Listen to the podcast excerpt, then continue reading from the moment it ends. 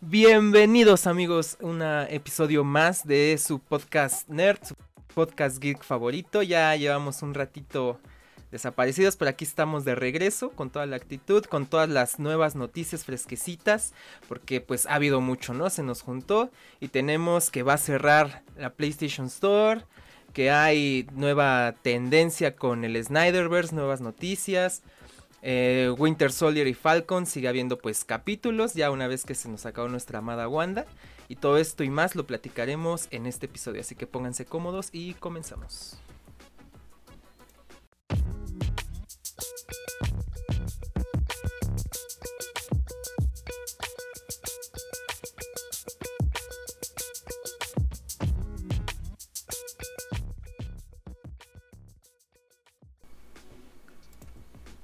Listo, pues bienvenidos amigos una vez más, bienvenidos a su podcast favorito. Vamos ahora sí que a hablar de pues todos los temas que nos conciernen tanto en el mundo de los videojuegos como en el mundo geek en general. Ya como se los mencioné, se nos dejaron acumular varias noticias, pero no se preocupen, todo está bien. Aquí seguimos y vamos a seguir platicando eh, con esta buena actitud de siempre, ¿no es así? Chatmax, ¿cómo estás? ¿Cómo estás, Alex? Pues eh, a gusto, contento de estar de regreso aquí en el podcast. Eh, efectivamente, esta semana hubo mucha carnita de dónde cortarla, así que incluso algún par de noticias van a quedar fuera para no hacer un episodio de tres horas. Pero sí, estoy muy emocionado por, por varias de las cosas que vamos a platicar hoy. Tuve la oportunidad de, de ver, de estar al pendiente de, de los juegos, de probar demos, de ver trailers, así que vamos con todo. ¿Y cómo ves? ¿Cómo ves a PlayStation? Ah, con el chisme tirándolas. Vamos a no, pues, con ah, los chismes. Andan, ah, hubo mucho chisme, ¿no? O sea, está el E3 y el PlayStation se hacer que son un modo chisme, pero es, pero no es chisme, sino es una realidad, pero que se siente como vamos a tirarle caca a la gente. ¿Sabes? Sí, sí, sí. Pues a ver, primero el E3 que ya habían dicho que, ay, no, pues ahorita todos estamos en casa y hay que, hay que adaptarse, ah, les vamos a echar un, un video, este, como un evento virtual para que todos formen parte de él y la chingada. Y ahora resulta que lo van a cobrar o que lo quieren cobrar. Sí, caray. Cómo, cómo ves? Pues bueno, mira, como ya todos sabemos por esta circunstancia que lleva más de un año de la pandemia, pues muchos eventos que estamos acostumbrados a ver en pues de manera presencial en, persona, se tuvieron que mudar, tuvieron que modernizarse, encontrar la manera y pues pasar a plataformas virtuales, ¿no? E3 ya había anunciado desde hace un rato que iba a optar por esta medida, que pues es lo, lógico, al parecer, pero pues... Pero pues no, no siento que sea tan lógico, o sea, si ya hubo otros eventos exitosos virtuales que fueron de agrapa. Sí, ese es el detalle. Mm que se supone que iba a ser gratuito. Ajá. Y bueno, hasta el momento ellos han dicho que es gratuito, pero aquí sí entra pues el tema del chisme, ¿no? Aquí el tema del rumor, las filtraciones que se han dado por ahí que dicen que, o sea, sí se va a mantener gratuito como lo general, el acceso general, pero va a haber contenido premium, por así decirlo, que va a ser... Eh, de pago, ¿no? Contenido. Todo lo importante. Pues ahí ya, ya sería lo, lo raro, lo que nosotros tendríamos que ver si, si va a valer la pena, si, si lo gratuito va a ser pues una entrevistilla ahí, un trailercillo, algo independiente y lo bueno se viera a lo, a lo de paga o van a mantener lo, lo bueno en, en, lo gratis y nada más va a ser uno que otro detalle de paga. Esa es, esa es la, la, duda, ese es el miedo que, que ahorita la preocupación que nos tienen nosotros los, los medios y los gamers en general, ¿no? Es que si no, no, tendría sentido cobrar y no poner algo súper chido por lo, para lo, los que pagan, ¿no sabes? ¿Qué, podrían cobrar? ¿Tú, ¿Tú qué sientes que, o sea, si tú fueras organizador de, de la E3 2021, ¿qué, qué cobrarías tú? ¿Qué? Los lanzamientos de los juegos más esperados. O sea, los, los blockbusters, digo, los, o sea, los top games, los AAA que de por sí ya ves que las empresas poco a poco se han ido saliendo al E3. Sí, eso también hay que, hay que mencionarlo, está muriendo, ¿no? Eh, está ya agonizante. El evento está muriendo. Sí. Y todavía salen con estas cosas, pues no sé, que, que el nuevo juego de Nintendo que nadie se espera. o quieren dar un tiro ellos solos. Eh, no, yo no lo cobraría para empezar. Si ya lo estás haciendo en línea, o sea, le cobras a los los, eh, a los desarrolladores que quieren A los patrocinadores, ¿no? También. Ajá. A los patrocinadores que vas a estar anunciando Sí, en tu sí. transmisión. Sí, porque va a haber, va a haber. Oye, pero ¿por qué cobrarle a, a- a- o sea, a la gente también? Y, y se van a escudar en esta onda de, no, pero pues es opcional, o sea, tenemos contenido gratis. Ajá, sí. Pues sí, pero si vas a ponerlo chido en, en modo de paga, pues no manches. Sí, no. Y es que, ¿qué? O sea, ¿qué podría ser? Porque, o sea, como tú, yo pensaba, pues, los lanzamientos, los eh, anuncios de los juegos más importantes, pero ¿eso motivaría a la gente a pagar? Yo creo que la gente diría, pues, me espero al día siguiente, de seguro ya... Busco, el busco los highlights. y Ajá, ya. exacto, y ya van a estar. Entonces, creo que eso no motivaría a la gente a, a pagar y está, está muy raro, a menos Que- ofrezcan, no sé, es que no, no sé qué podrían ofrecer para que... Podría ser que eh, pagaras y el tener la experiencia, no sé, VIP te diera acceso a, hacer una pregunta en vivo. Con Hideo. Kojima, ¿no? Una...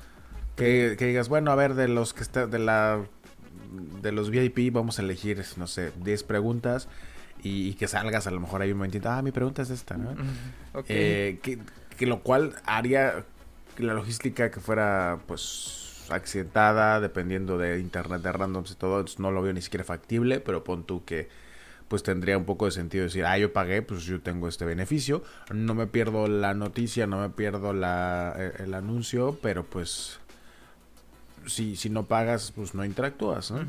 Que es lo que le está faltando a, a estos eventos que son en línea, esta, esta cercanía, esta interacción Sí. que había entre la Sí, sí, comunidad geek que es tan especial eh, con estas interacciones, las fotografías, los videos, los, los memes de la vida real. Pues, podría ser por ese lado, pero yo, pues, diga, no soy un, un, eh, experto empresario de Estados Unidos, pero pues yo no lo cobraría. Sí, Sí, no, pues, si lo- sobre todo te digo, si los demás eventos similares que están sucediendo no se están cobrando eh, y pues digamos han funcionado, han cumplido con su propósito. No es, es que no es tanto. Aquí el problema es que cuando, por ejemplo, Blizzard hizo BlizzCon, ellos son su propio dueño de sus eventos y de sus de sus IP, de sus propiedades. Correcto. Pero usan el evento como comercial con mucho hype. Y el E3 es un tercero que agarra a los desarrolladores, a los a las grandes empresas y los pone en su evento. Sí. Eh, entonces, no es tanto como yo E3 tengo juegos que quiero enseñar, por eso no cobro. Es más bien como, ay, ¿cómo saco dinero? ¿Cómo saco dinero? y pues así no está tan chido. Sí, sí, sí. Y mira, eh, yo algo que, había pensado que es algo que disfrutaba mucho los medios y la gente que podía eh, estar presente en este tipo de eventos es jugar los juegos, ¿no? Jugar los demos de los juegos que van a salir. Esto pues ya se, se complica, pero igual hay un rumor que dice que se está asociando, que hay como pláticas de E3 con Nvidia para que por medio de su plataforma de GeForce Now se pueda hacer eh, la prueba de algunos demos de algunos juegos eh, con, con esta plataforma de manera de streaming, ¿no? Que es esta tecnología que ah, se supone que es el futuro, que, que vimos con Stadia, con Del cloud, xCloud, exacto. cloud gaming. Jugar, jugar en la nube, ¿no? Jugar desde servidores lejos. Entonces ahí pues es, ese ya tendría como un poquito más de, de sentido para mí. Ok, estás pagando 35 dólares, porque además dicen que van a ser 35 dólares, que no es poca cosa.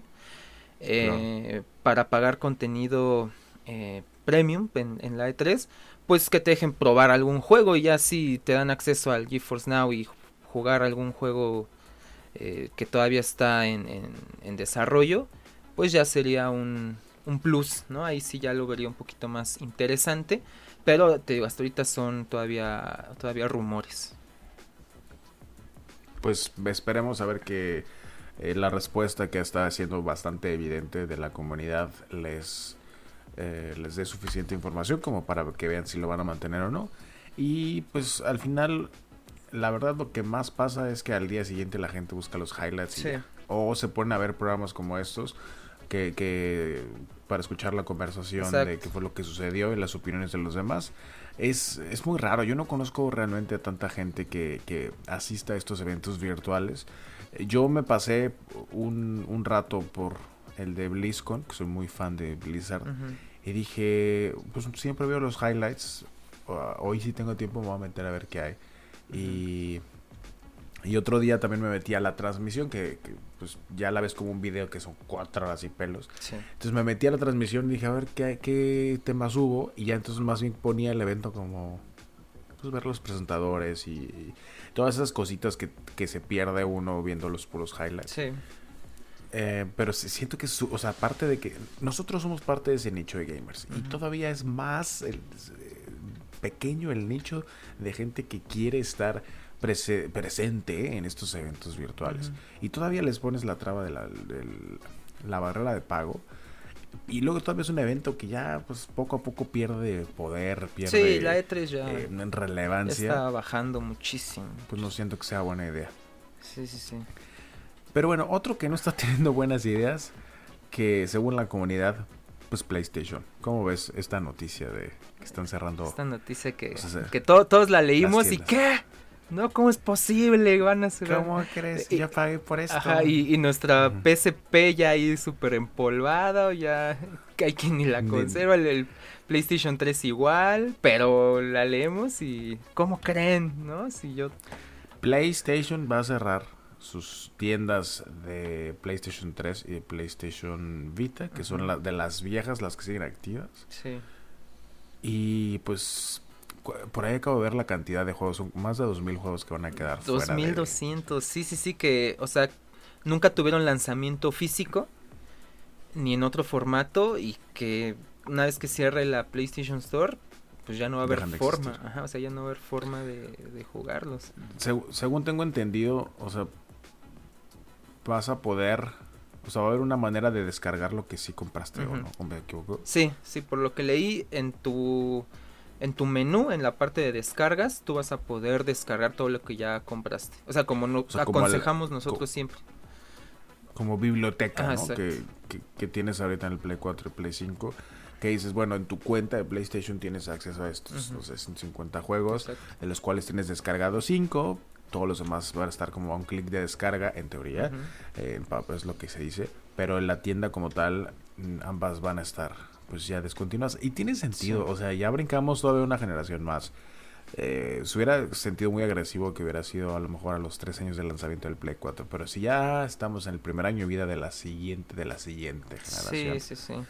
Pues tiene sentido, ¿no? Y a mí no me pesa porque yo ni tuve Play 3 ni tuve, ni tuve PS Vita, pero entiendo que el PS Vita fue una consola muy, muy, muy querida por, por los fans de PlayStation y pues qué mal que, que le tocó esta. Sí, pero suerte. imagínate, yo creo que, o sea, si nos ponemos en el lugar de Sony, el, los empleados, ¿no? Que trabajaban dándole mantenimiento a estas tiendas, era como, jefe, todavía necesito dedicar horas de mi día a, a esta. No vino nadie. Ajá, sí, no, ándale. Exacto, es como si no fueras, tuvieras una plaza y tú estuvieras manteniendo una tienda abierta a la que pues ya no va casi nadie, ¿no? Y ahí tienes a tu empleado sí. todos los días solo, olvidado, pero trabajando. En su teléfono. Ajá, trabajando, sí. Una tienda de, de VHS ahí en, en, el mall sí. de la Porque requiere personal, o sea, no es nada más pon la tienda y ya, o sea, requiere empleados, los que sean, aunque sea un empleado, pero requiere a alguien que esté ahí pendiente y pues, ¿para qué si ya, si ya no es redituable Además, esas tiendas? Más allá de los empleados, creo que requiere de mucha infraestructura. O sea, sí. los servidores donde exista esto, que el servicio esté en línea funcionando, sí, que si la gente quiere hacer pagos, pagar comisiones de eh, proveedores de pagos digitales, o sea, mucha infraestructura para que la plataforma sirva y funcione, además de los empleados que no creo, no, no sé, no creo que haya un güey así te haya contratado de encargado de la tienda de PS Vita y ya, oye güey, ya te quedas sin chamba. A lo mejor pues, es el mismo, siento yo que espero, ¿no? Que sea el mismo equipo que, güey, acuérdate que te toca esta Ajá, semana sí, darle sí. a... Sí, yo también quiero pensar que nada más era como, ok, de 9, él tenía así su, su calendario de ese día, su horario, y de 9 a 11 revisar la PlayStation Store del PS Vita. Y decía, ah, chale, dos horas que podría estar invirtiendo en otra cosa, pero... sí, ¿no? Pero bueno, esperemos que sea el caso, que no sea un güey como, ah, no, pues que yo soy licenciado especialista en pie, tienda virtual de PS Vita. Ajá. Soy el único, soy el mejor especialista de PS Vita en el mundo y ahora no tengo y trabajo. trabajo de 8 a 8. No, Pues, pues sí. ojalá que no. No, y, Pero bueno. y, oye, imagínate, no hemos visto esta lista de juegos, bueno, yo no la he visto, no sé cuáles pueden estar, pero todavía tienen de aquí a julio para para comprar juegos si es que Hacer aún lo desean. O sea, la, tier- Lo bueno la que tienda va a sí cerrar. se hacen con anticipación estos anuncios. Sí, sí, o sea, tienen hasta julio para el de... Ay, no me acuerdo, unos, eh, unos son en julio y otros en agosto. Creo que PS Vita y Play 3 es hasta agosto y nada más la de PSP es en julio, me parece. Entonces todavía hay meses para que si quieren compren algo y se va a quedar ahí en descargas. Tal vez esto no crees que encarezca si de repente por ahí hay alguna joyita alguien que revenda mi así revendo mi PSP con el juego tal porque ya no se puede comprar, ya no se puede descargar y mi PSP tiene ese juego o mi PS Vita tiene ese Mm. juego o mi Play 3 tiene ese juego. No creo, porque ya una vez que estén desconectadas las tiendas, eh, o sea, si ya ves de por sí que la gente le encanta craquear esas consolas y meterles juegos piratas. Eh, no, o sea, más bien creo que el mercado se va a ir por ese lado y lo que se va a encarecer, siento yo que van a ser los juegos físicos de estas consolas. Que va a ser como, ahora sí, ya no hay otra manera de obtener los juegos, Mm. ya no se hacen, ya no están digitales, ahora solamente las copias que existen son las, Sí. eh, como puedes comprar, adquirir un nuevo juego.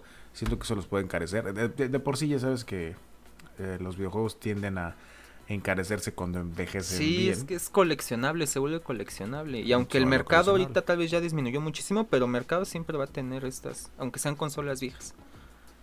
Pues sí. Me encantaría que siguiera existiendo una consola vigente portátil de PlayStation que te permitiera, ¿sabes? De que jugar Warzone o jugar, eh, no sé. Pues el Fortnite no te digo que tanto porque lo corre cualquier ya, cualquier celular, Celular, casi sí. casi. Eh, pero sí, o sea, juegos AAA que digas, güey, me voy a echar aquí mi God of War en mi, Sí, mi Uncharted, ¿no? en, en mi PS5 portátil. O sea, estaría chido, Estaría pero chido. como que n- como que no les ha funcionado ese formato y creo que más bien en lugar de querer competir con el Switch Sí, van a no. decir, Sí, no, no. me meto, Sí, mejor no. me enfoco. Imagínate, no, no, no. Es un monstruo ahorita, ¿no? Mejor no. Pero bueno, Sí, pero bueno. ¿qué más? ¿Qué más Rip, hay, Alex? Descansa en paz. Y bueno, Rip. pasando ya, ya a, a temas más actuales, ya con algo que no es viejo, al contrario, que es novedoso y que tal vez se quede para rato. Un nuevo lanzamiento de un nuevo juego, ¿no? Que siempre viene bien, siempre cae bien. Y ahí más bien tú me vas a, a comentar tus primeras impresiones porque tú ya pudiste jugar Outriders, este nuevo juego de Square Enix. Ajá, que acaba de salir esta, esta semana. Y que eh, creo que ya se puede también en Game Pass. Ahí por los que tengan la, la suscripción todavía van a poder Sí. disfrutar desde día Na- 1 este título nuevo de Square Enix. Creo que salió a- ayer, hoy. Sí, me parece. No sé. sí. El, el demo tiene ya varias semanas disponible. Cuando me lo encontré yo así en mis canales que sigo de contenido de videojuegos. Y dije, ah, qué padre se ve esto. Es un shooter donde los personajes eh, puedes elegir entre cuatro clases. Y tienen poderes únicos de su clase. Además de las armas que tengas del suelo. Ok.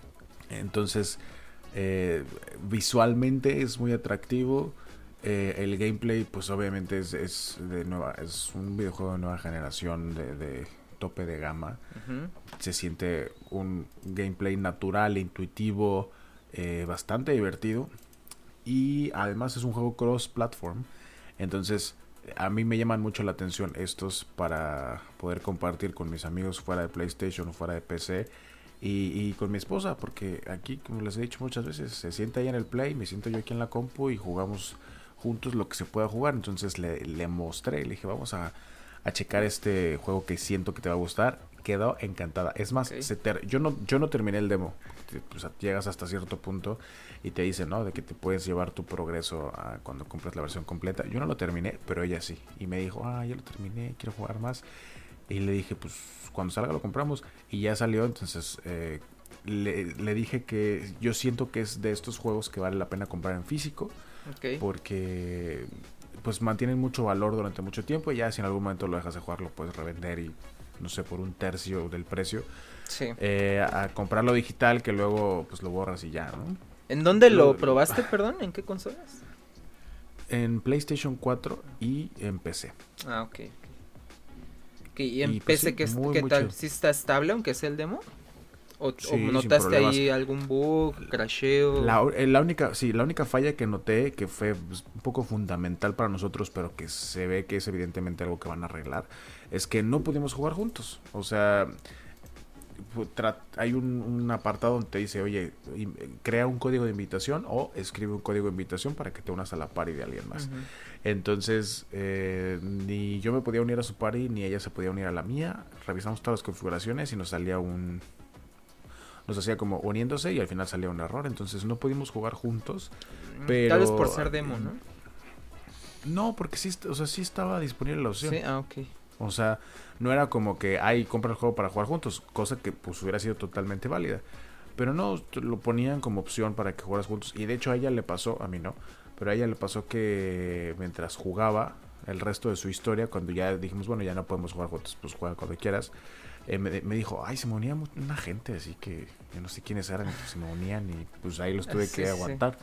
en inglés, ¿no? La mayoría siempre habla inglés. Yo, bro. Hey, bro. Bueno, mi esposa habla inglés en general, pero ah, yo siempre, siempre la traduzco.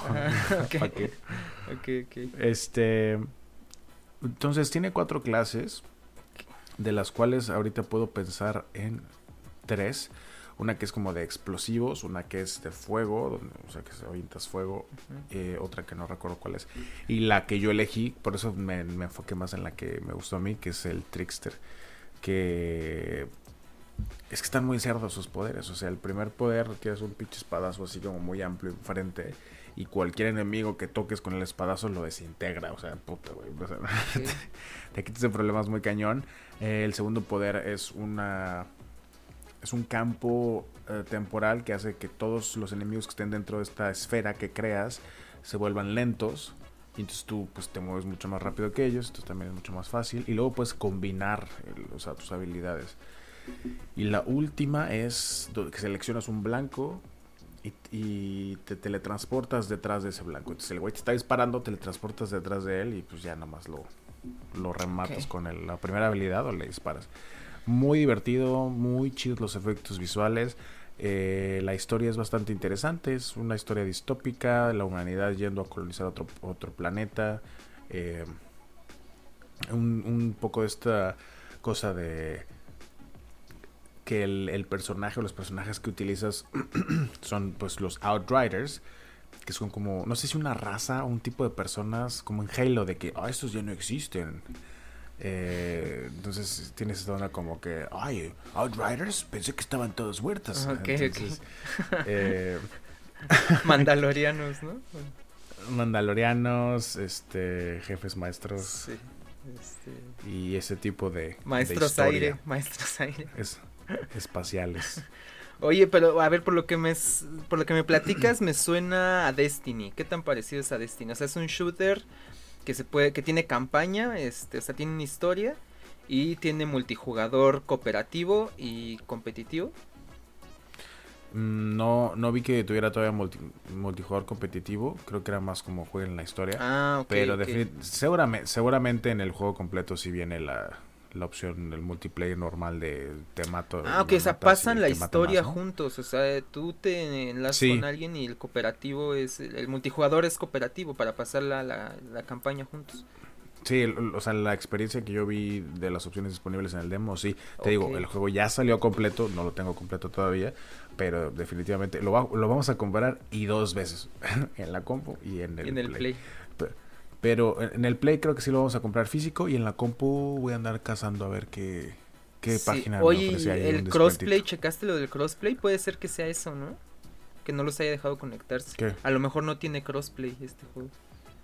Te digo que sí, cabrón. Que es porque la, es una de las cosas fundamentales para que yo lo considere en, este tipo de cosas y, ponga a mi esposa a jugar. O sea, por eso me saltó al radar. Y además tiene eh, esta opción donde dice eh, jugar en crossplay y ah, donde te pide que añadas el código para la invitación de la party. Porque no tienes a los amigos, ¿sabes? No tienes a tus amigos de PlayStation. Eh, en tu menú de amigos de PlayStation a tus amigos crossplay. Y por eso era con códigos. Pero no jalo. O sea, el crossplay estuvo ahí. Entonces fue un error ahí. Caputo. Después vi que sacaron una actualización en el demo antes de que saliera el juego. Eh, probablemente con eso ya lo habían arreglado. Pero como mi esposa ya lo terminó, eh, más bien vamos a... Sí. O sea, lo terminó con otras personas. Yo me acuerdo que estaba dormido yo tomando una siesta. Y me desperté y así checas el WhatsApp, lo primero que te despiertas. Y, y tengo una foto de ella que está en la sala, ¿no? Este, y una carita triste con el final de, del demo donde te dice, compra el juego completo y llévate tu, tu progreso. Y, dice, mm, no manches. Oye, pero lo puedes pasar solo también si quieres, ¿no? O, forzosamente es... No. Ah, es opcional. Y pues qué bueno que tengan estas opciones de juegos AAA diferentes. No es Battle Royale, es puro shooter como de héroes. Em, ¿Qué tan parecido a esa Destiny? Mm, pues que creo que Destiny es mucho más amplio, complicado, mundo abierto y Outriders es, es más tipo como Gears of War con poderes. Ah, eh, tiene similitudes de gameplay en el, en el sentido de que, ¿sabes? Que le picas como A adelante y va y se cubre. Y luego de que le picas de que A, a, a un lado y se cambia de lado para salir a disparar. Entonces imagínate como un Gears of War ahí con, con poderes tipo Overwatch. Gears también te puedes este, pasar la, campaña con alguien, también tiene la opción. Exacto, entonces te, fijas que en Gears tienes la opción de... Antes era pasarlo con dos, ahora lo puedes pasar hasta con tres. Sí, creo que sí. El Gears 5, ¿no? Sí. Sí, y... sí, sí. que en el, el, tercer jugador es el, el robot pero como aquí tú eliges tu personaje y tú lo creas, o sea, el personaje se ve como tú lo diseñas, tipo, sabes, de que Cyberpunk y así. Eh, no tienes la limitante de, ay, es que nada más hay tres personajes en la historia. Nada más la historia corre de una manera más genérica con un personaje que interactúa con los demás, se da cuenta que todos son ese personaje. Y a la hora de los chingazos, pues ya tienes a tus dos, tres copas ahí. Eh, diferente con Gears, que tú eres Kate Ah, tú eres Dom o tú eres Marcus. Y si es una escena donde, como los Gears pasados, era de que, güey, puro Marcus y Dom, no se puede jugar de tres, máximo de dos. Aquí no tienes ese problema. Ah, pues sí, fíjate que le ha ido muy bien este juego. O sea, las críticas eh, han sido buenas, el recibimiento en general ha sido bueno. Incluso en su día de lanzamiento se eh, calculó que estaban jugando 111.953 personas. Bueno, ese fue el pico más alto en Steam de, personas que, que, lo estaban jugando. Es un gran número. O sea, inmediatamente se posicionó dentro de los 10 más jugados en ese momento, ¿no? Contra los que pues siempre están, ¿no? Pero este, sí, o sea, para lanzamiento esos son números excelentes, ¿sabe? excelentes números. Ya el, reto para el desarrollador será mantener, mantener interesada a esta, esta gente que pues si es este pasarlo la campaña así en cooperativo, yo creo que todavía les va a aguantar así unos unas semanas y ya después ya algo tendrá que haber con tal vez el multijugador online para que para que la gente se mantenga ahí interesada y esos números se mantengan. Claro, mantener fresco el juego siempre es un reto. Sí, sí, O sea, como hemos dicho muchas veces, con tanta oferta, eh, pues es difícil que la gente se quede mucho tiempo en un juego. Tienes que ser muy bueno como, como lo es Fortnite con Epic Games. Sí, sí, sí. Que, que se mantiene vivo y a pesar de que ha tenido sus altas y sus bajas, se mantiene. Y otros juegos que hemos visto que pasan de moda mucho más rápido como como Apex Legends, que llegó fuertísimo ganándole a Fortnite y luego ahí sigue el juego, por ahí juega. Y Fall Guys. Eh, Fall Guys, que también le duró muy poquito el, el sueño. Que bueno, mira, estoy viendo, le puse comprar Outriders. Em, lo estoy viendo en precios de 47 euros. En euros, les, digo, usualmente un juego AAA cuesta 59.99, o sea, 60 euros. Y ahorita lo estoy viendo, en, lo encuentro en 30 eh, para Xbox, lo encontré en 40 para computadora, 50. A ver, para PlayStation 4, 54, 56. Sí, hay, hay, una edición que se llama Day One Edition, como día 1. Y esa cuesta 70 contra la normal que, que encuentras en precio de estándar de 59.90, como les dije. Pero ya, ya vi que en para es que para PC siempre tienes muchas más opciones para comprar. Y es más fácil encontrarlo barato.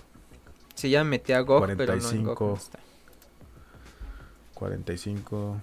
Es el más barato que he visto de para PC. Eh, pues hay uno en 30 Mm, mm, en Xbox One. Ah, ¿sabes por qué debe Ah. estar tan barato? Por Game Pass. Por, por Game Pass. Sí, sí, sí. Sí. Y bueno, pues ve- veamos qué, qué tal este. Qué, qué tal, Pero sigue más este o menos, tú- Nos- ¿por dónde rondaban los precios de PC? Eh, mira, para PC 45.99, 43.60. Ah, ok, ok. Ahí enco- encontré uno de 60. Entre 45 y 55 euros. Que Sí, son como mil en- en- pesos. Así es. A ver si lo voy a comprar en este. Es en, ah, pues es que es en Steam el juego. Ujú, Sí, son bastante. Este es directo de Steam. cdkeys.chip. Pues CD ahí Keys. les platicaremos más adelante. ¿Qué tal?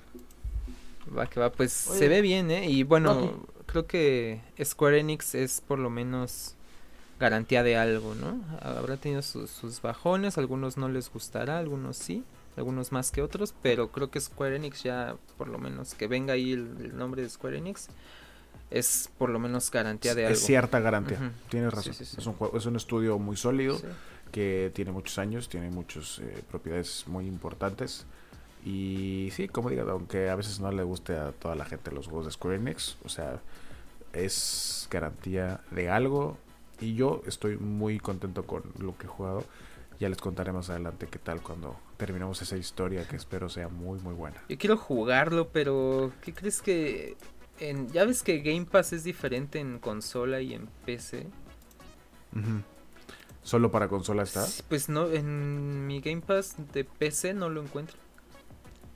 Bájate el demo y velo calando ahí mientras, Sí, pues sí.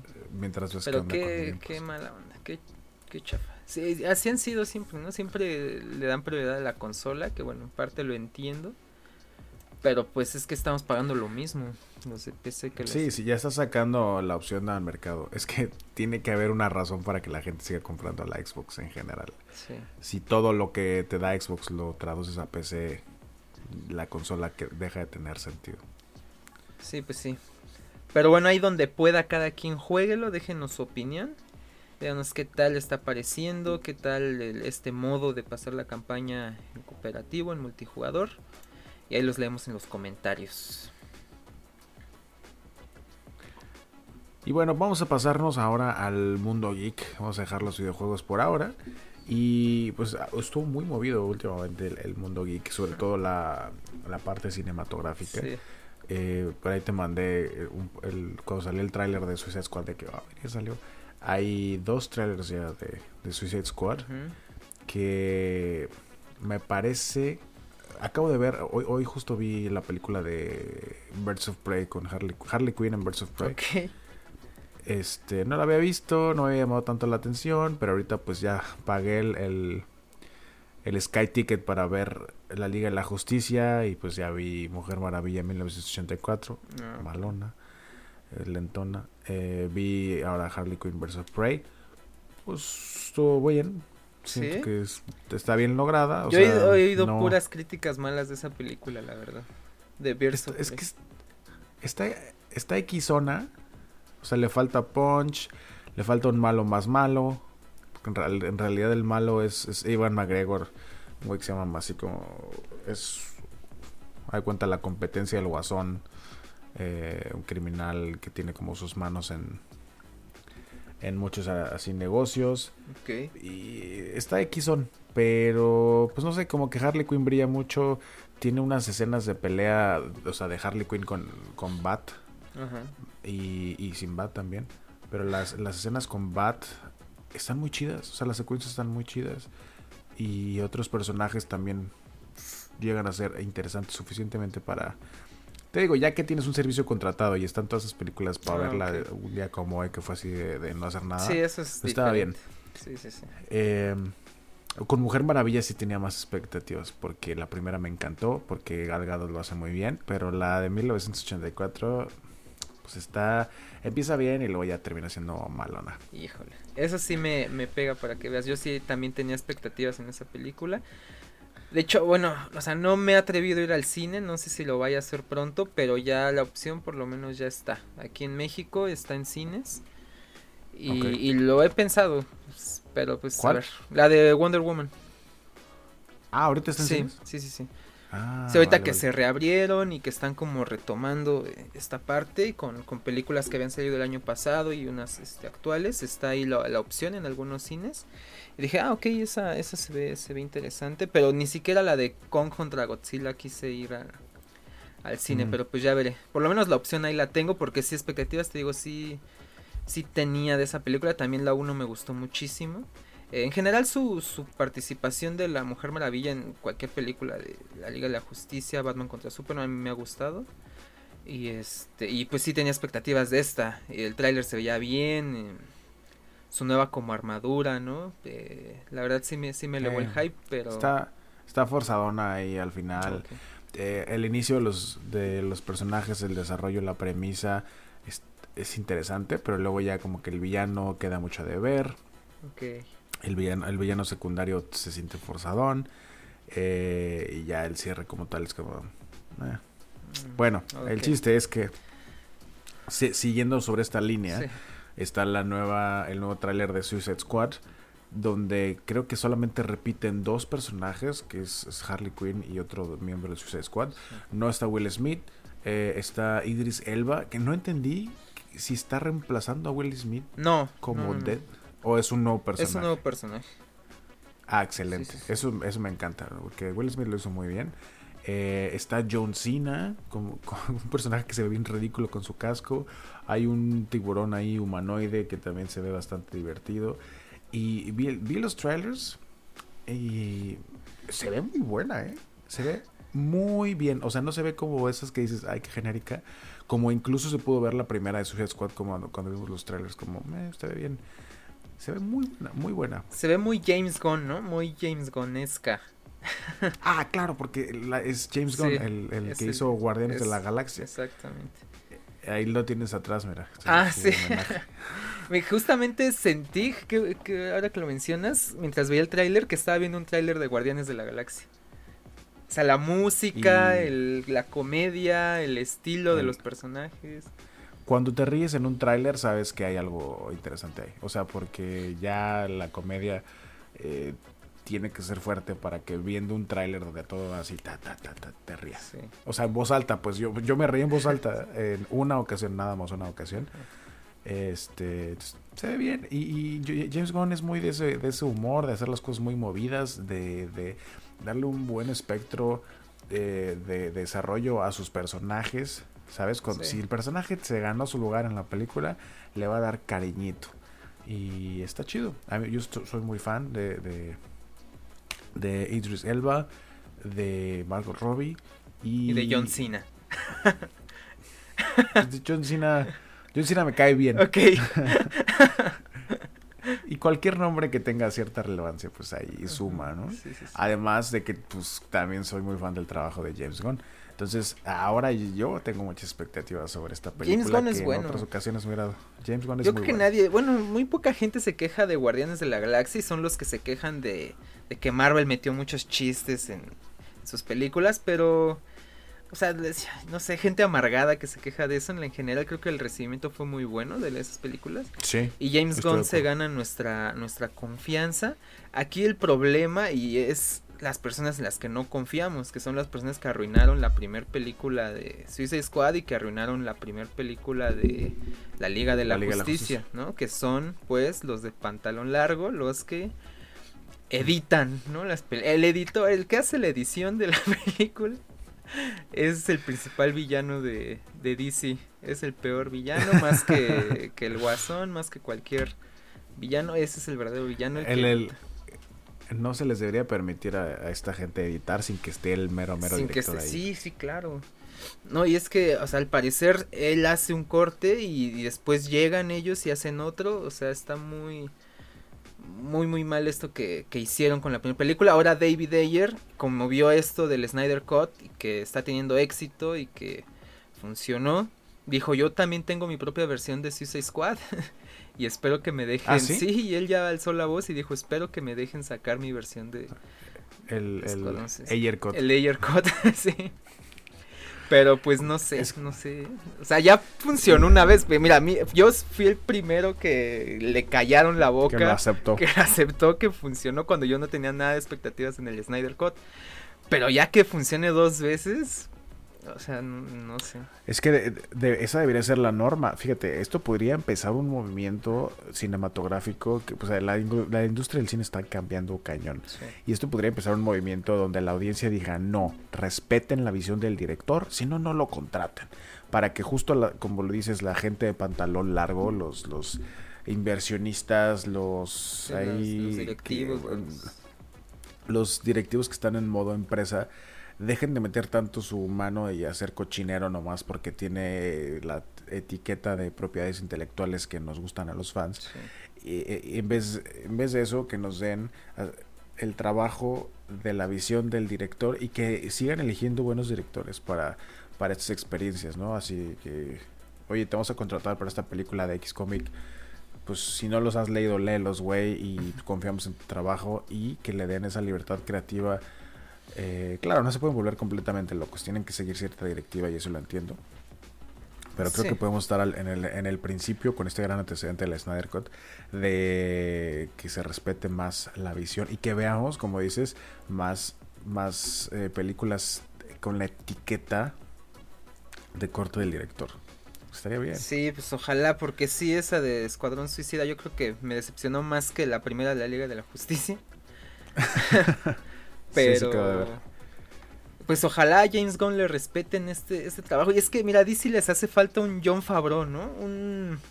Del lado de, de el Marvel, que es como el supervisor. O sea, él es como mitad El mero mero. mitad directivo, mitad estoy con en la película, ¿no? Entonces él es Sí. como un intermediario perfecto para para eso, porque le gusta, porque conoce, porque respeta el, el trabajo del director y si tiene que supervisar algo como directivo lo hace, pero lo hace bien, ¿no? Sin sin meter ahí de su cosecha, sin meter ahí su cuchara. Entonces les hace falta alguien así, alguien que, que sepa Sí, de, alguien de que esté a y- cargo del universo extendido de DC y que diga, a ver, a ver, a ver. En la película que hiciste hace siete años dijiste que tal, no puedes decir esto Ajá, ahora, o sea, no te puedes contradecir, es el mismo universo y no se puede. Y sí, estoy totalmente de acuerdo contigo, deberían ya, a lo mejor él lo hay y lo está haciendo muy mal, tan mal que no sabemos quién es. A lo mejor es el mismo John Favreau, ¿no? y está saboteando la otra Oh, fíjate que salió muy mal, uy, qué pena, eh, empresa. Sí. qué pena. Sí, quién sabe, pero sí les, les hace falta uno. Y. Y pues puede ser, hay, hay, hay un nombre, una noticia que tú compartiste, un, un rumor de un hombre que quiere hacer esto posible, ¿no? Un hombre que quiere tomar esa forma, decir yo quiero ser el John Favreau de este lado. Es La Roca. La Roca. Ahí ponemos música Dwayne de. Johnson. No sé la música de entrada de La Roca cuando era luchador, pero aquí entraría perfecto, ¿no? Tu, tu, tu. Ah, no, esa es la de John Cena. Ese es de John Cena, ¿no? Fíjate que, eh, pues vi, o sea, ya, te- ya tiene rato que se dijo que va a salir esta película de Black Adam, donde Black Adam es, es un villano que va a ser interpretado por La Roca, un villano de DC, eh, que todo el mundo dijimos, wow, qué gran cast. O sea, si lo ves en los cómics y dices, ah, claro, este güey puede ser La Sí. Roca totalmente. Y ahora él levantó la mano y no ha salido su película y él dijo, yo quiero, bueno, vamos a decir, no estuve yo ahí, ¿no? No está confirmado, pero eso es lo que encontré uno en internet Sí. que, que, que dijo, hey, yo quiero, o sea, me encantó este pedo, quiero que eh, Black Adam esté conectado al universo de la Liga de la Justicia, que es esa parte de- del universo extendido de DC, eh, y yo, o sea, como que quiero empujar esta iniciativa de, no, que se haga otros, o sea, que Zack Snyder haga su visión de la Liga de la Justicia 2 y la Liga de la Justicia 3 y que sigan las películas individuales y que todo con- conecte con, con mi personaje, ¿no? Él quiere estar ahí en... Él quiere ser el Thanos y el John Favreau del universo de DC. Sí. Eh, y se me hace gran idea. Si recuerdan la película de, de Shazam, sí hay al final una interacción entre Shazam y Superman, donde no se le ve la cara a Superman, pero se supone que es el Superman de Henry Cavill. Sí. Entonces se supone que sí está sucediendo en el mismo universo. Eh, así como Suicide Squad, que también se supone que es el mismo universo y pues está totalmente confirmado con la, la presencia de, de, Joker de Jared Leto en ambas películas, donde una lo hizo muy mal y una lo hizo muy bien. Eh, entonces, de ahí tenemos pues las películas de Wonder Woman, de Mujer Maravilla, la película de Aquaman, la nueva película de Aquaman que se planea. Se acaba de confirmar la película de Flash de Ezra mm. Miller que estuvo en pausa durante desde que lo nombraron el Flash. Eh, entonces dijeron, no, ya se murió la visión del, del, universo extendido de DC porque no sé qué, y ahora está resurgiendo de entre las cenizas como toda una fabulosa Fénix diciendo aquí estamos y claro que sí con mucho gusto mucha gente levantando la mano queriendo que esto que esto sea una posibilidad. Ya tuvimos otros spin-offs como como les decía no Harley Quinn and Birds of Prey. Ahí viene Suicide Squad 2 que, que puede estar pues a lo mejor muy ligeramente relacionado con el universo de la Liga de la Justicia. Pero no sé cómo ves Valex tú qué tal qué qué teorías tienes sobre esto mira pues yo creo que algo tiene que hacer DC. Ya se está hablando también de ahí una pequeña ruptura dentro de la de las altas direcciones de DC con este conflicto del Snyderverse, si se hace o no se hace. Ya tuvimos a una productora hablando la, la semana pasada diciendo que no va a ser posible, que no va a haber Snyderverse. Esto pues lo tomó la gente muy mal. ¿Y qué hizo? Pues eh, se organizó, hicieron un trending topic como cuando pedimos el Snyder Cut, ¿no? Entonces, Release the Snyder Cut. Entonces, de esta, de esta semana, otra vez lo mismo. Restore de Snyderverse fue el hashtag que se volvió tendencia mundial, trending topic otra vez. Entonces, la presión de la gente otra vez ahí está.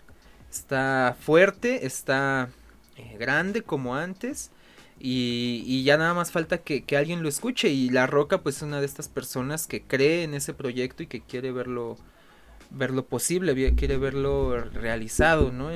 Y, y, es que es, eh, es simplemente lógico, o sea, DC se tardó mucho en, tratar de entrarle al, universo extendido.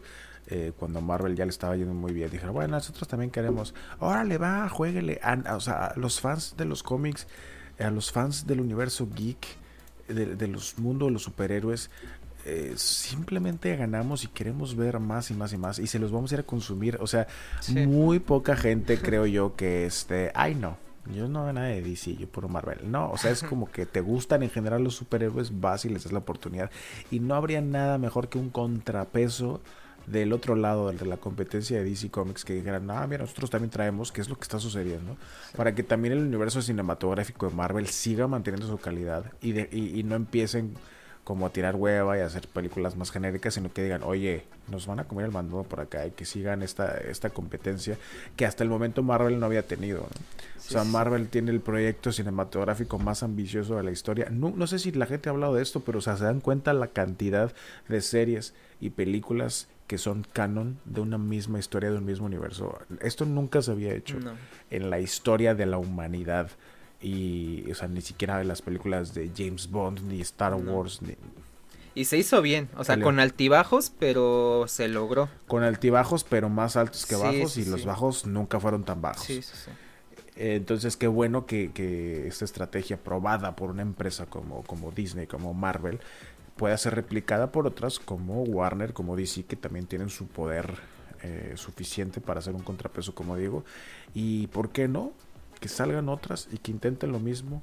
Ahí está Netflix, que lo, lo puede empezar a intentar, que seguramente ya lo, lo empezaron a hacer. Sí. Está ahí seguramente eh, en the making. Em, y esperemos todos los fans del mundo geek que sigan aventándose boletos, tickets, directores y superhéroes. Y aquí estaremos nosotros encantados. Hay que presionar, hay que presionar. Yo sí quiero ver el, el Snyderverse. Yo fui, o sea, yo quedé encantado con el Snyder Code, a pesar de que yo era eh, de los más pesimistas al respecto, pero me convenció y creo que a muchos también. Y mira, Zack Snyder fue muy. Iba a decir Snyder Code, como si él se llamara Snyder.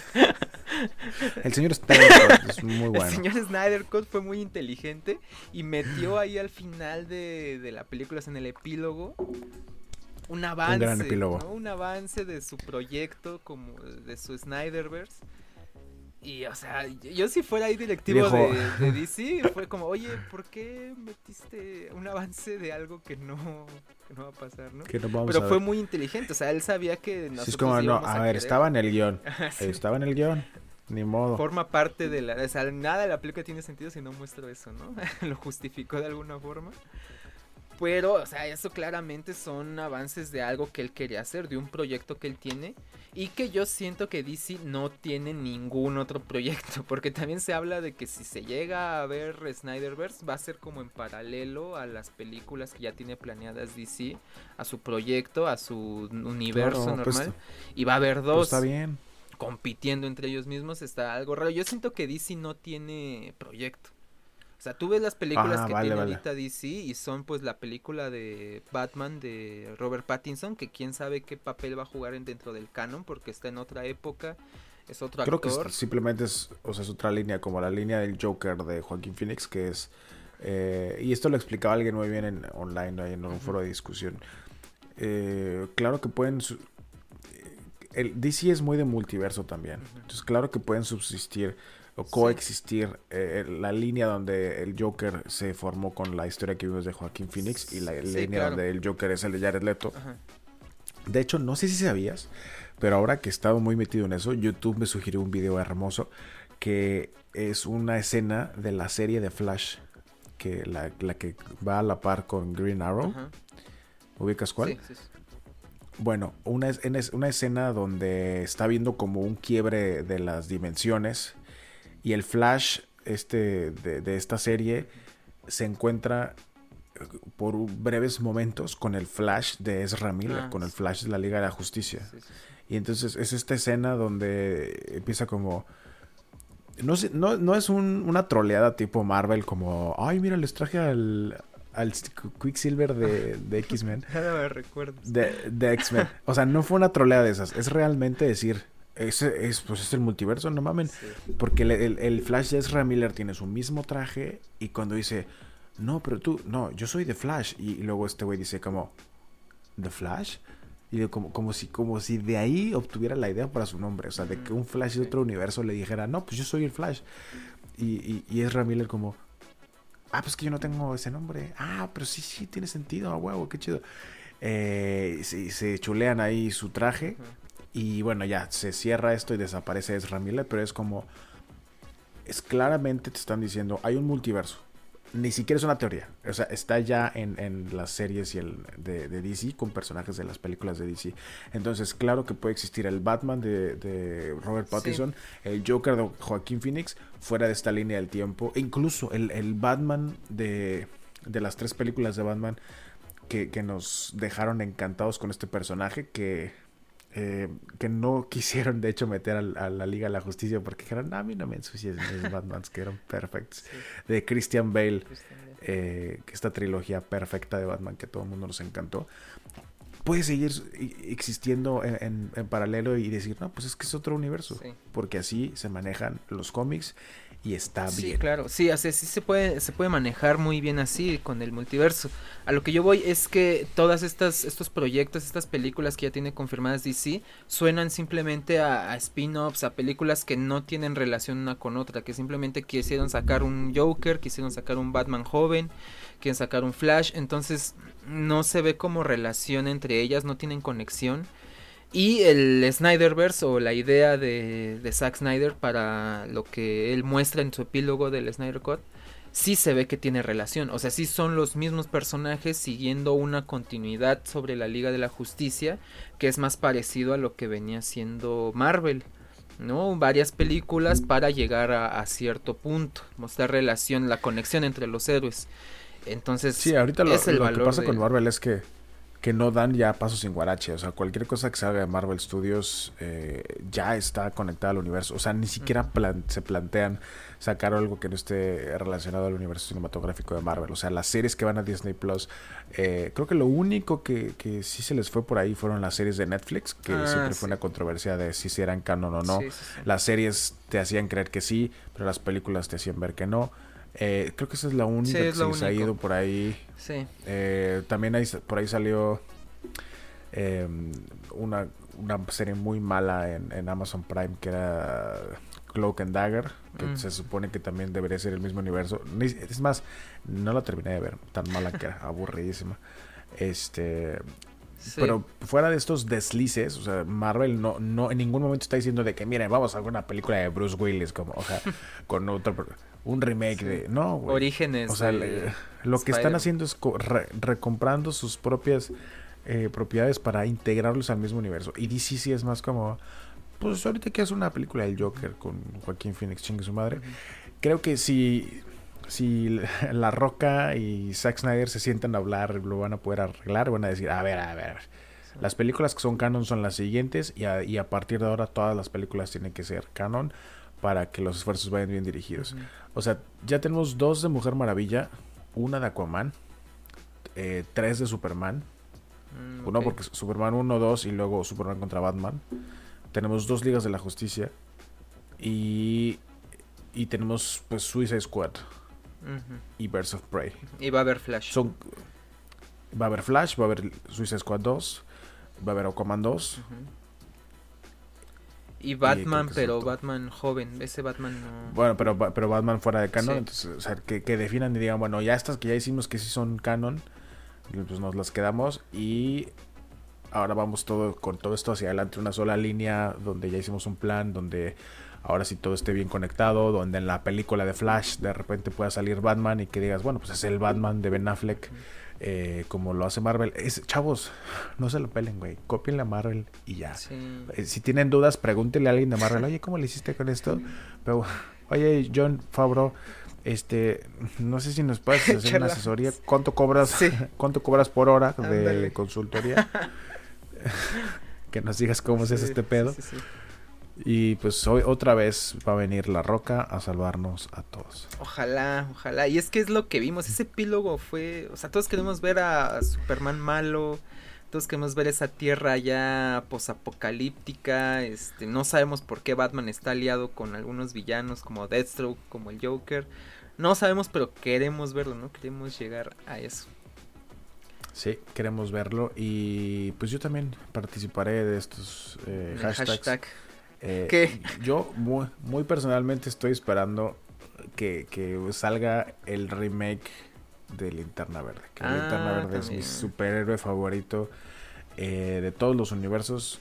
Es, es mi, así el más icónico. Y el Linterna Verde de Ryan Reynolds estuvo chido. A mí me gustó. Fue, soy de los pocos que, que les gustó la película. Pero entiendo igual, pues igual que existe fuera de canon, pero como ya vimos linternas verdes y sus menciones en la Liga de la Justicia, en ambas versiones, pues simplemente es lógico que si se sigue con esta visión de esta misma Liga de la Justicia Snyderverse, pues también haya un nuevo linterna verde. Sí. Y la belleza de linterna verde es que simplemente es el elegido por el anillo para, para ser el protector del, del sector que incluye a la Tierra, entonces puede ser el que sea. Y en los cómics ya tienes suficientes nombres de linternas verdes para incluso hacerlo muy fiel a los cómics. In- Incluso si agarran otra vez al, al mismo que estaba interpretando Ryan Reynolds y dicen, no, ahora este es el nuevo, aunque sea el mismo personaje, eh, se vale. Y si quieren sacar al, al linterna verde al negro o al, al que es diseñador gráfico, que es el que le siguió al, al de Ryan Reynolds, eh, todos son opción. Entonces ni siquiera se la tienen que pelar con, ay, ahora qué, ¿cómo le hacemos? No, hombre, Ujú. tú nomás di que el anillo eligió a este güey ahora y rífate. Sí, sí, sí. Sí, pues sí, estaría bien. También es de los principales en la Liga de la Justicia como para que lo, Y que lo ignoren. si ya sacaste al, al marciano, que, Ah, sí. o sea, si te acuerdas como de la serie de la Liga de la Justicia, la, la caricatura, pues eh, ahí nos está faltando el The Martian que ya lo metió así como muy forzadito, pero ahí se lo metió. Sí, ya está. Eh, Y faltan Green los halcones y linterna. y Green, Green, Arrow. Arrow, linterna verde y los halcones. Y, te dije, ya lo revisé otra vez, eh, están todavía en rumor, pero muy cercano a ser realidad. Que le ofrecieron ser a Asa González, la nueva Hawk Girl, sí, la Hawk, Hawk Woman. Eh, pero, pero ¿en qué película fue? Em, pues, no sé si es para la película de Aquaman, para la de Flash. Ok. Pero ya está así como, oh, pues ahí, y queda muy bien, ¿eh? Por. Sí, no, o sea, es paisana y mexicana y nos llenaría Y de orgullo que, que la eligieran y sí, ya la estamos viendo en otras películas en Hollywood y lo está haciendo muy bien, la verdad. Y Isa pues está volviendo la, la, Ah. la novia de México, ¿no? No sé quién tenga Para- ese, ese título actualmente, pero Angélica María. pues ni modo, ¿no? Angélica María, Angélica María es más como ya la, la abuelita ex novia de ¿no? México. Ahorita La ex novia. la novia de México es Isa González. Creo que sí, no, eh, y hay unas fotos muy interesantes de, de, de cuando Isa González tenía como 16, Mm. que estaba así súper feita, con su nariz Su así, la chingada. sí. Y ahorita es, es- es hermosa y es perfecta. Y, y todo el mundo dice, es que no eres feo, solamente eres Es pobre. sí. No importa. Bueno, hay- La mira, el, el, el rumor que ya está como más hacia convertirse en verdad es que le dieron el papel de Hawkgirl o que le están ofreciendo el papel de Hawkgirl Ok. de la chica halcón para la nueva película de Shazam. Que también Shazam, Shazam es canon. Se me olvidó Ah, sí. Shazam también, sí es cierto. Shazam, y ya, ya, lo dije hace rato y película. luego Sí, ya. ya tiene película, es muy buena. Es buenísimo. Eh, se nos olvidó mencionar que pues está la película programa de Black Adam que, que Es pues, también es canon Pues, o, o busca la roca Muy buenas bases ya tienen, ¿eh? O sea, no, no nos acordamos tanto, Sí. pero sí ya hay, ya hay varias. Y Sí, nomás con que lo hagan oficial y digan, bueno, estas, así, ya sabes de sa- sacas tu artículo online en tu, o en tu sitio web, haces el, el mapa de lo que es canon y lo que eh, universos alternos. Sí, que. Lo haces oficial y ya. Nosotros decimos, ah, órale, gracias. Sí. Vamos a seguirlo viendo. Sí, que en realidad creo que nada más son el Joker y Batman las que no entran, ¿no? Las que no son canon. Y la de linterna verde, por Ah, ejemplo, que es más, pues, pues tiene que como 10 Sí. años. Y Suicide Squad bueno, también ¿no? la que primera- sacar. Del. Deberían sacar el, el corte del director. Ah, sí, más bien. Sí, sí, sí. Pero bueno, así con el Snyderverse, pues muy Sí. emocionados y muy a la expectativa. Cuidado lo con los hashtags porque, o sea, a pesar de que hubo faltas de ortografía, porque se volvió en tendencia restore de Snyderverse, pero Snyderverse escrito como a alguien se le dio a entender y Snyderverse como en plural y todos, aunque tuvieran faltas de ortografía, todos se volvieron trending topic, entonces, Oh, Eso imagínate habla- si fuera solo uno. sí, imagínate si sumamos. Sí, sí, sí, entonces está, está pesado y ojalá, ojalá nos escuche la rock. Oye, y cambiándonos a la competencia, Sí. eh, que ya le echamos muchas flores a Marvel, ¿cómo ves al nuevo hijo de, de Marvel Studios, Falcon and the Winter Soldier? Híjole. Ya viste los nuevos episodios, ¿no? Ya vamos al día, ¿no? Vamos al día aquí. Vamos Tal vez hablemos de, que salió de hoy. spoilers. Entonces, cuidado. Cuidado ahí quien no. Spoiler alert, spoiler alert. En cinco segundos comenzamos a hablar de spoilers. Así que cu- Eh, cuidado, nos vemos luego. Hasta aquí llegaron. Bueno, gracias por venir, denle like, dislike o como quieran, pero bueno. Ahora, Falcon and the Winter Soldier. Sigo diciendo lo mismo que dije la, la vez pasada. Pues flojona, Flojona. lentona. Sí, caray. Detalles interesantes y se tiene que ver simplemente por, por la directa relación con el universo cinematográfico de Marvel. Sí. Que a diferencia de otras series, películas, por ejemplo, Peggy Carter, eh, también la vi, pero me tomó mucho tiempo meterme. Pues como es una precuela, como es del tiempo de Capitán Mm. América y eso, dices, bueno, pues, si no la ves no te pierdes de mucho. Pero si la ves tienes un par de detalles muy chidos. No, Falcon and the Winter Soldier, o sea, es directamente así eh, dentro de la vena de lo que de lo actual y Sí. se conecta con, eh, con- habíamos dicho que con, con tres películas de, de Marvel, Sí. incluso puede inclu- incluso puede que más. Sí, creo que es cinco meses después del blip, ¿no? De Hulk, de que regresan todos. Es unos meses después, entonces está directamente relacionada, como, como tú mencionas. Y mira, a diferencia de Wanda, que veíamos los primeros capítulos de Wanda y decíamos, ok, ¿Qué es pedo? una... Ajá, qué pedo, así todos, ¿no? ¿Qué pedo? Es algo diferente, faltan los putazos. Y eso ya lo va a tener Falcon y Winter Soldier. Ahí ya va a haber putazos, lo que nos faltaba en, en Wanda. Y sí, o sea, tan literal que lo único chido hasta ahorita en Winter Soldier Son y los Falcon son los putazos, ¿no? putazos. Entonces, la historia ahí está, o sea, no termina por por aterrizar, ajá, o sea, todavía no entendemos bien las motivaciones de los villanos, las motivaciones de los héroes, está ahí como que tambaleando, pero los putazos ahí están, la acción ahí está. Hay un par de hay un par de cosas interesantes ahora que en el episodio 3 vimos otra vez a la, a la nieta de Peggy Carter, ¿no? No me acuerdo cómo se llama. Eh, Shannon, ajá, Shannon. Shannon. Em, Shannon Carter. Que regresa al universo, nos platica un poquito qué, qué, ha sido su vida desde entonces. Eh, la vemos en acción, muy refada. Ok, eh, ya tenemos un poquito más de información sobre porque los villanos de la serie están siendo unos super soldados, que son unos activistas que se hicieron con el suero del super soldado, ya vimos de dónde salió ese suero del super soldado, ahí tenían un super soldado viejito escondido que nadie, nadie sabía qué pedo, eh, entonces tenemos la posibilidad de 20 super soldados todavía, o sea, habremos visto ahorita que, pues 8 dijimos, ¿no? Que eran... Sí, creo que sí. los de los eh, Flag Crashers los villanos, de, o sea, esta, esta asociación de, gente que quiere que las cosas vuelvan a ser como cuando estaba el, el blip. ¿Son que terroristas? ¿Los puedes calificar como terroristas? Como... Son ah, activistas Activistas radicales. sí, que, que dicen, oye, cuando, cuando faltaba la mitad de la gente del mundo, estábamos mejor. ¿No? Lo podrían ver por el lado del cambio climático o porque el, mundo se unificó. El metro iba más eh, vacío. sí, no, no, había, no había coronavirus, se podían mantener la distancia. No, o sea, evidentemente el, mundo esto, durante los cinco años que no estuvo esta gente, pues sí tuvo sus problemas. Eh, veíamos por ahí en el, Avengers Infinity War como las ciudades estaban como un poco devastadas porque evidentemente pues, no se les puede dar el mantenimiento que se les daba antes. Eh, entonces, bueno, estos activistas creen con todo su corazón que en esos tiempos estábamos mejor. Estábamos mejor con eh, Thanos, ¿no? Dicen. Eh, se van a ir a afiliar a su partido y dicen, déjame convierto en superhéroe, supervillano y voy a ir a protestar de manera muy activa, partiendo madres, explotando cosas y robándome eh, provisiones y pues, siento que no terminan de convencer, siento que falta una identidad.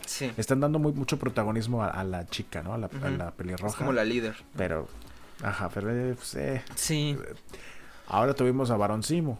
¿Qué tal Simo? A mí, a mí me gusta. Simo, que eh, es este viejo villano que se, se alía, si está bien dicho, se alía con, con los héroes para ayudarles porque él, él, sabe cosas, ¿no? Él sabe cosas y van a... Barón Simo tiene muy buenas justificaciones lo que lo hace que se pueda leer con los héroes ahorita. Y que te mantiene ahí con la expectativa de a ver en qué momento nos traiciona este cabrón, ¿no? Porque, o sea, no olvidemos que, es, que es villano.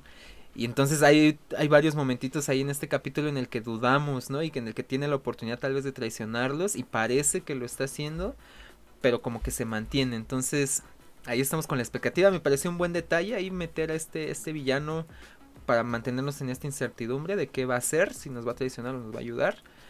Y los otros villanos que, como mencionas, no se terminan por concretar algo. Hay, había hoy una escena en la que parece que ellos intentan que nosotros empaticemos con ellos, como pasándote como que están pasándola mal, que tienen pérdidas, que, que están sufriendo, que tienen justificación de sus actos. Pero al final del capítulo hacen explotar una casa con, con, gente adentro. Entonces, es, si lograron empatizar con alguien, que para empezar creo que fue un intento medio patético, pero bueno. Chafón. Lo, lo arruinaron con su misma explosión, entonces. Creo que los puntos más interesantes a seguir, eh, o sea, pues el punto principal es lo de seguir el, rastro del suero del super soldado, que queda la carta abierta a, bueno, ¿quién más va a ser un super soldado? O sea, de los 20, de las 20 dosis que había, ya tienen 8 ahí identificados. ¿Quién, ¿Dónde están las otras 12? Es un punto interesante, sin, sin decir que son interesantes ellos como tal.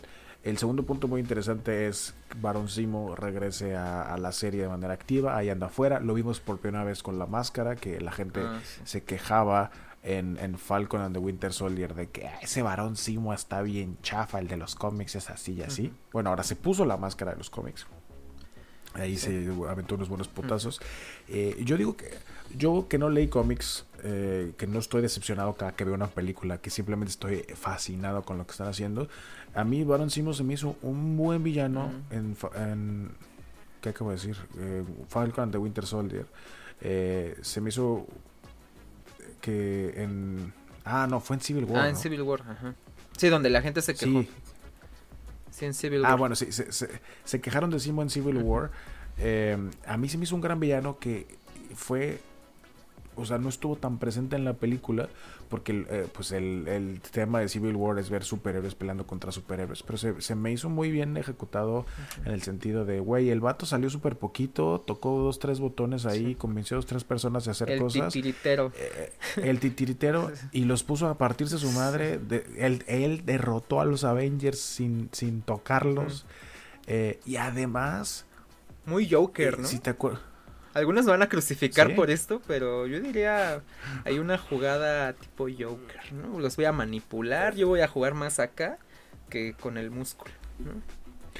definitivamente fue juego mental. Y, y al final recordemos que, o sea, la última carta que juega Simo en, en esta película de, de Capitán América es que le muestra a Tony Stark que. Bucky fue el que mató a sus padres. Eso fue, se, me, se me hizo así como una genialidad de cómo se guardó al, al último. Entonces los puso a pelear de una manera muy intensa y terminó derrotando a los Avengers. ¡Wow! O sea, un compa ahí. Sí, sin que- poderes. Sí. Que, que por cierto está interpretado por este alto, este actor multilingüe, super políglota, que, que ha sido muy infravalorado, pero qué talento tiene ese cabrón. Mm, Habla no lo como conozco, ¿eh? Seis idiomas. Sí, yo lo conozco de ot- otro par de cosas y bueno, de ahí. De, Ok. una- es el protagonista de una serie que se llama... Ay, se me fue. De Netflix, original de Netflix, que sale con Dakota Fanning, The Alienist. Ah, ok, Ah, ok. mm, Es el protagonista. es famoso ese serie. Bueno, entonces, eh, o- otra cosa muy interesante del villano es que no solamente los puso a pelear, sino que sus justificaciones y sus objetivos son súper válidos y, también te ayudan a empatizar con él.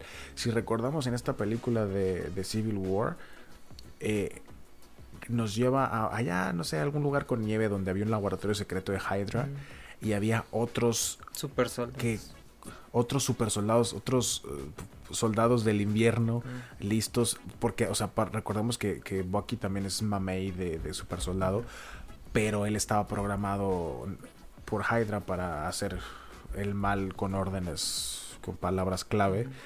Em, entonces tenían otros super soldados dormidos ahí en, en- en tanques para salir a los chingazos como Bucky. Y Barón Simo los mató mientras dormían. Entonces cuando llegan Capitán América y, y Tony ahí a... ¿Qué pedo, qué pedo? Oye, güey, pues aquí veníamos siguiendo el programa de los super soldados, de los otros soldados del invierno. Y están todos muertos. Y, y, o sea, Simo toda, o sea, no solamente derrotó a los Avengers, sino que terminó con los planes de Hydra, Ah, salvando, o sea, salvándonos de esa, Sí. de esa amenaza. Y luego todavía dice, mi camino está, o sea, ya cumplí con mi misión, me voy a suicidar. Ah, sí. Y que es donde, donde Black Panther lo detiene y le dice, no, te vas al bote. Y ahora pues lo recuperamos, lo vemos de nuevo en Falcon and the Winter Soldier. Entonces te decía, tiene una- unas motivaciones tan, Válidas. tan nobles, tan válidas, buena palabra. Que, que cuando dice, oye, es que ahora hay un problema otra vez con un programa de super soldados, que dice, bueno, pues jalo a ayudarlos. Y como decías, tiene ahí en el episodio oportunidad de, tra- de, de, de- de traicionar, escaparse y decir, jijiji, soy el malo, me la pelaron. Sí. Y no lo hace. ¿Por qué? Porque su- y mata al científico, ¿no? Es como decir, pues sigue siendo malo, pero mi misión Ah, para mí sí. sigue siendo clara. Entonces es como, este güey sabe cómo hacer el, el, el super suero, órale, lo lo, mato. Y entonces, ay, ¿qué haces? Ay, pues nada, güey, yo estoy haciendo lo que tú no vas a hacer. Sí, sí, sí, sí. Y ahí anda, ahí anda, todavía son compas hasta donde terminó el episodio. Sí, entonces, pues mira, ahí sí como mencionas, van detallitos ya cobrando forma, ¿no? Ya se van Cobrando. viendo más claro, interés. pero sigue subiendo lento, ¿no? Es lo único que, que mencionamos. Lento. De- Va lento. definitivamente está lento. Y a- acaba con la aparición de una wakandiana, ¿no? No recuerdo el, el ¿Qui- nombre, ¿Quién pero crees es- tú que, que se, o sea, según yo están tratando de decir que es esta la, la que interpreta a Lupita Nyong'o, que era como la novia de T'Challa.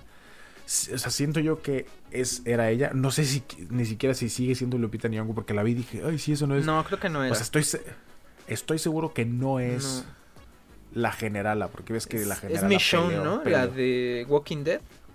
Es, es ella, ¿Ah, ¿no? Michonne? Ajá, es Michonne, la, la general la de, No. de, de, T'Challa de Black Panther.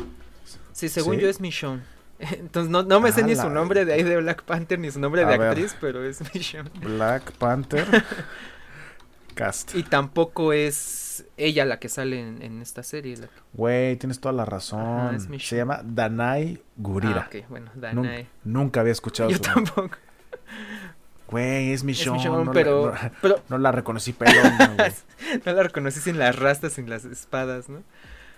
Su personaje se llama Okoye. Ah, no es ella, ¿verdad? La que salió. Pero no es ella. Eh, según, yo, es la otra, la que, la, que era la novia de Tachala, Lupita, Lupita Nyong'o, que su personaje se llama Nakia. Pero, ¿sabes qué? Voy a ver. Este. Final Sin Wakandan. Eh, Falcon Winter Soldier. Eh, o sea, a mí lo que no me gusta es que cambiaran a la actriz, que fuera cualquiera de estos dos personajes y que pues falta que, sí sea falta que sí sea alguna de ellas dos y que cambiaron a, la actriz. Por sí porque si no te estás inventando un personaje. O sea lo estás sacando de la nada y me lo estás mostrando como si yo tuviera que decir oh, oh sabes sí, porque ahí se va a quejar no de que qué onda o sea el asesino de nuestro rey Tachaca, o cómo se llamaba, eh, lo, lo, liberan, ¿no? Refiriéndonos a Barón Simo. A Barón y que está aliado, en este, trabajando hombro a hombro. Lo van a tener que proteger. Sí, exacto. Entonces. Seguramente. Pues ya, mira, ya tenemos ahí metidos en la sopa, en este conflicto, al John Walker, que es el nuevo Capitán América, que no terminamos de confiar en él, que ya les está ah, siguiendo el rastro. es ese es otra, otro de los puntos interesantes. Todos queremos ver cómo le parten su madre al Capitán América nuevo y recuperan el escudo. Entonces ya están metidos muchas personas en esto, ¿no? Baron Simo, Sharon, los activistas, eh, nuestros protagonistas y ahora una wakandiana que pues como tú mencionas no se las va a poner fácil y van a tener que proteger a Baron Simo de ella porque obviamente está enemistado con Wakanda, quien mató a su, a su rey, ¿no? Entonces ya son muchos elementos. ¿Con Wakanda que mató a su rey? Este, o sea, está enemistado eh, este personaje, Barón Simo. Wakanda, contra, contra Simo. Sí. Porque mataron a su rey. Entonces, ya son muchos elementos, ya son muchos personajes que puede, pues, terminar en unos putazos épicos, ¿no? Si lo manejan bien. Sí, definitivamente. Eh, yo justo estaba pensando cuando veía el capítulo, porque mencionan a Wakanda, pues ya lo han mencionado un par de veces. Eh, yo pensaba como, creo que Falcon y Winter Soldier, la relación que tiene Bucky, que, es el White Wolf de Wakanda, ah, eh, que tiene con el, con el, universo de Black Panther, sería buena idea meter cosas de Wakanda, ¿no? Estaba, yo estaba pensando, a lo mejor puede meter a Shuri para darle un boost porque dicen que Shuri va a tomar el lugar de Black Panther, porque ya, ya dijeron oficialmente, no vamos a recastear al rey T'Challa. Eh, ese personaje como que se retira del universo cinematográfico de Marvel con, la muerte de Chadwick Boseman. Entonces, pero la, el, eh, como dijo el, John Favreau, este universo de, Black Panther fue tan querido por la gente y tiene tanto que ofrecer que lo van a seguir explorando con otros personajes. Y el, el rumor o lo que más haría sentido es que Shuri entrar en los zapatos a ser Black Panther, pero tenemos que ver esa transformación de alguna manera y a mí se me hizo buena idea que, pues, lo pues, empezáramos a ver aquí y justo estaba pensando eso viendo el capítulo y al final tenemos un personaje de Wakanda entrando a la escena que es, ok, del episodio 1 al episodio 3 ya me gusta más la serie. Ah, sí. Evidentemente. pasan más cosas. Hay más personajes. Hay más eh, variantes a considerar. acepto que sigue estando lenta, pero ya estoy un poco más contento de que, de que vaya por esa dirección. Creo que el siguiente es crucial. O sea, ya en el 4 ya tiene que pasar algo importante sí o sí. Ya tiene que pasar algo de proporciones más grandes para mantenernos ahí enganchados. Porque si mantienen esta misma tendencia, eh, pues yo digo ya, ya el 4 ya estamos un poco más cerca del final.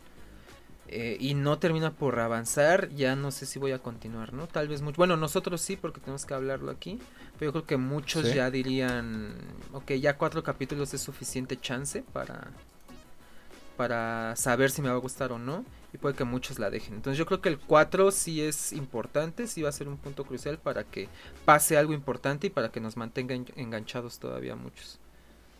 Y dijimos que eran ocho episodios, ¿no? Creo que seis, ¿no? A ver, deja de una vez luego. Ah, no, tú dijiste que eran seis. Sí, porque entonces, si, si eh, son seis, pues ya vimos la mitad. Y creo que sí cumple su función de decir, oye, sí tengo más que ofrecerte. Mira, aquí está Sharon otra vez, aquí está Simo otra vez, aquí está eh, la conexión con Wakanda.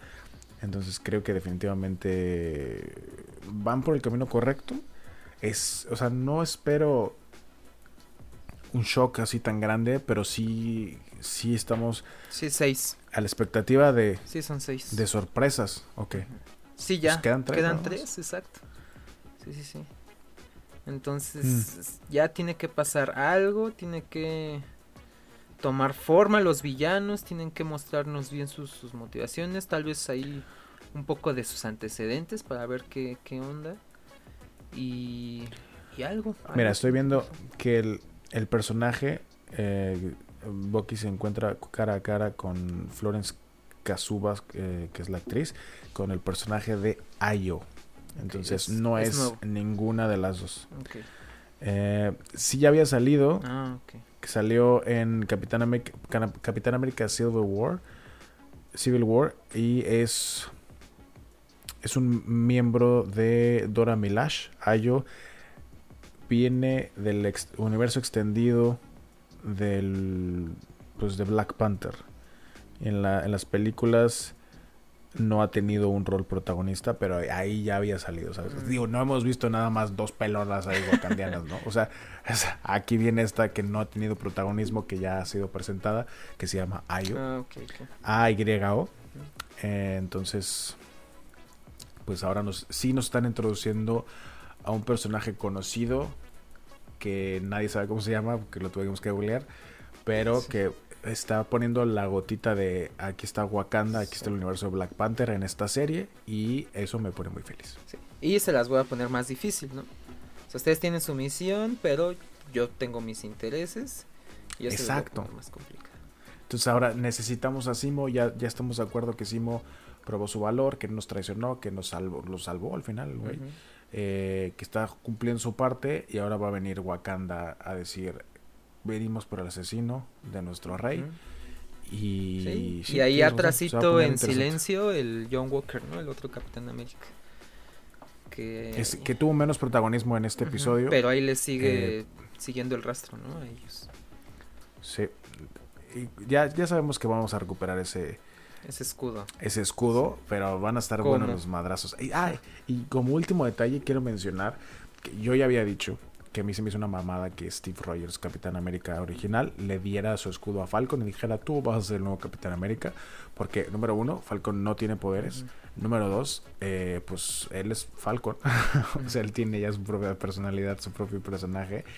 Eh, y número tres, tienes a tu otro mejor, a, tu mejor amigo desde los 40, que es un super soldado, por el cual traicionaste a todos tus demás amigos, por el cual estamos eh, salvando, recuperando para que pueda estar bien. Y ahora que ya está bien y que ya regresó, chinga tu madre, le vamos a dar el escudo al otro cabrón. O sea, a mí se me hizo un ser orgánico, o sea, el, como que el personaje de Steve no hubiera hecho eso en realidad. Siento que fue un error. Y ahora, por primera vez en este episodio, o sea, Bucky ya se quejó en dos episodios de, no, Sam, ¿cómo diste el escudo? Estás bien pendejo. Y ahorita ya dijo, eh, Sam dice, no, no lo debía haber dado a un museo, lo debía haber destruido. Y Bucky le dice, antes de que lo destruyas, lo voy a agarrar y me lo voy a quedar yo. Es donde la primera vez que Bucky sí menciona esa intención de decir, no, pues entonces yo, soy, yo voy a hacer. Sí. Si, si tú no quieres, estás pendejo, que, es el, que lo vas a destruir, es el legado, representa muchas cosas. Y eso es otra cosa, o sea, representa muchas cosas para él. Sí, es ¿Cómo no fue, ¿Cómo no fue Bucky la, la decisión obvia para ser el sucesor de Capitán América? Entonces, yo estaría muy contento que al final toda esta historia nos llevara a que en realidad Bucky eh, sea el heredero del escudo. Sam no cabe en esos zapatos. Y creo que Bucky es el único, ese es el único otro personaje que entra en la descripción que tiene suficiente, o sea, que tiene la misma historia de, de o sea, de, de haber estado en el universo cinematográfico con, con, nosotros, para que porque cualquier que te ponga como nuevo Capitán América te va a cagar. Sí. Como es el caso. Que es la intención de este personaje nuevo, ¿no? O sea, que te cague. Y, y que al final pueda ser uno de los que tú quieres. Sí. Pero yo quiero que sea Bucky. Y ya Bucky dijo, yo me lo quedo y te vas a la verga. Mira, Sam zapato". tan sabe que no llena los zapatos que él mismo está buscando maneras de lavarse las manos y decir, De yo ya no quiero, tome ahí museo, ¿no? Bueno, lo destruyo, ¿no? Bueno, ya veo qué hago con él. Pero, pero Ajá. va a ser él, o sea, va a ser- al final te lo puedo casi garantizar que Sam va a ser el, el nuevo Capitán América. El heredero. Pues hagan sus quinielas, amigos. eh, ¿Están de acuerdo con Valex? ¿Están de acuerdo conmigo? Déjanlo en los ¿Qué les comentarios y ya veremos qué les gustaría y también qué, cuáles son sus predicciones reales. Porque, o sea, yo también puedo decir, nada, pues a mí me gustaría que, ¿sabes? Que pues, saliera Scarlett Witch encuerada, pero pues, yo sé que no va a pasar. A mí me gustaría yo ser el Capitán América, pero tampoco es... Díganos qué es lo que piensan que va a pasar en los siguientes tres episodios y con eso los dejamos en el episodio de hoy. Mucha carnita, como dijimos. Sí, ahí, ahí, ahí se los dejamos, ¿no? Nada más para que se queden que pensar.